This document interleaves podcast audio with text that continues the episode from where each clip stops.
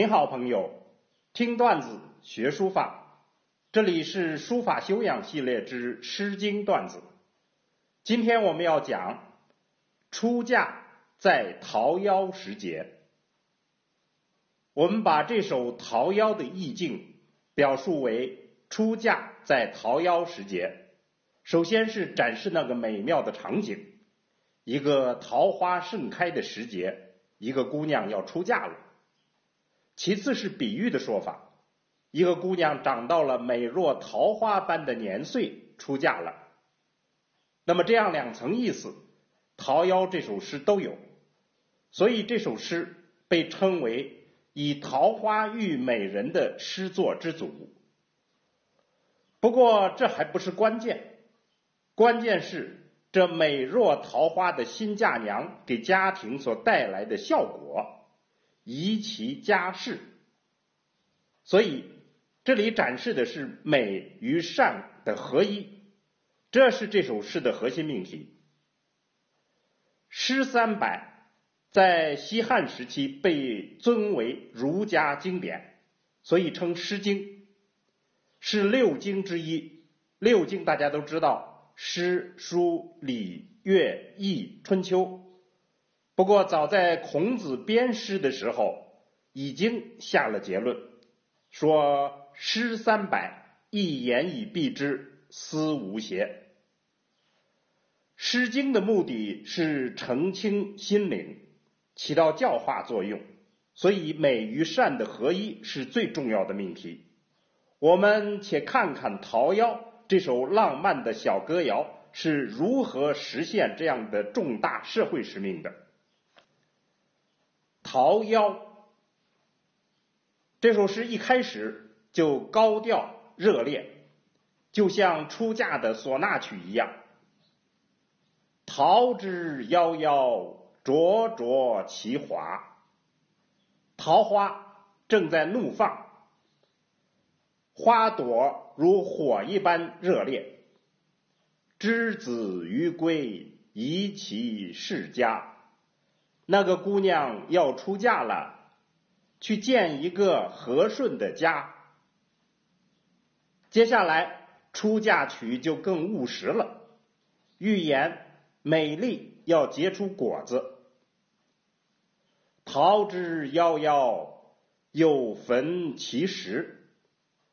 桃花正在怒放，将会硕果累累。之子欲归，宜其家室。那个姑娘要出嫁了，去建一个美满的家。接下来出嫁曲就更悠远了，预示着家族的兴旺，千秋万代永不枯竭。桃之夭夭，其叶蓁蓁。桃花正在怒放。绿叶茂盛满枝头，之子于归，宜其家人。那个姑娘要出嫁了，去建一个人人快乐的家。整体看来，这首诗从花唱到果，再唱到叶，简单而有意味。意味就是花是新嫁娘的美，果。是一家人的幸福美满，业则是千秋万代的血脉传递，永不枯竭。所以这样看来，这其实可以说大点儿，就是家庭的史诗。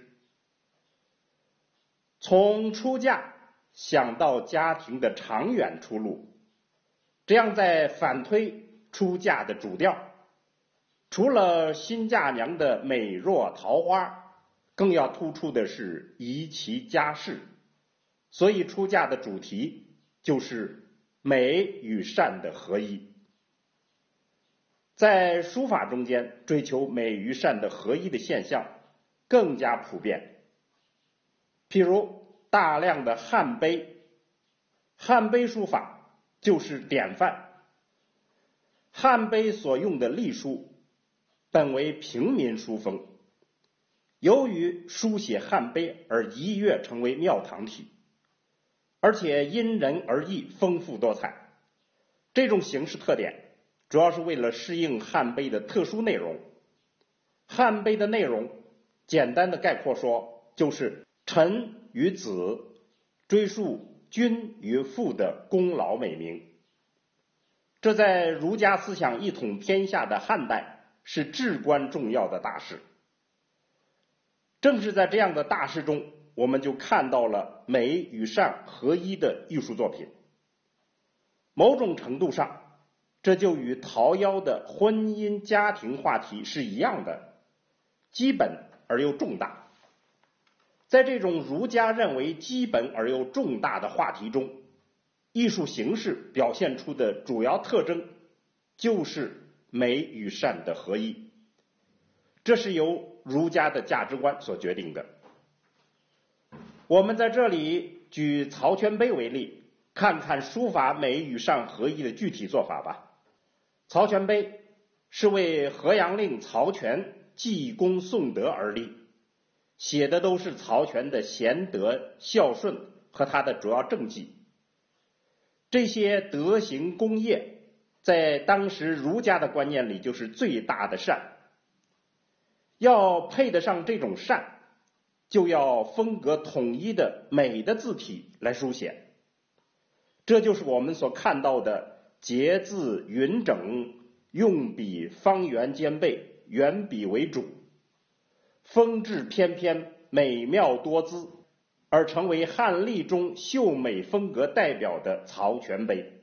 简单的来说，节字的匀整就是一种人生态度的暗示，端正而雍容；用笔的方圆兼备，展示个性的风采；风致翩翩和美妙多姿，预示着情感和才华。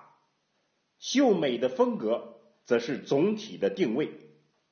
总之，曹全碑的书法是曹全整体形象的展示。再回头说汉碑的书法，一碑一风采，从不雷同。这种现象其实就是追求不同风格的美，以适应不同的内容。也就是说，寻求最恰当的美与善的合一。好。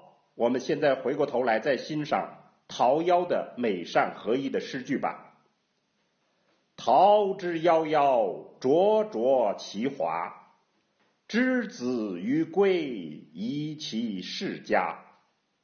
朋友们，这个专辑是我们的一种尝试，迫切希望大家的指正，也希望朋友们多多转发，使我们能获得更多的反馈，以利于不断改进。好，非常感谢大家，朋友们，我们下次再见。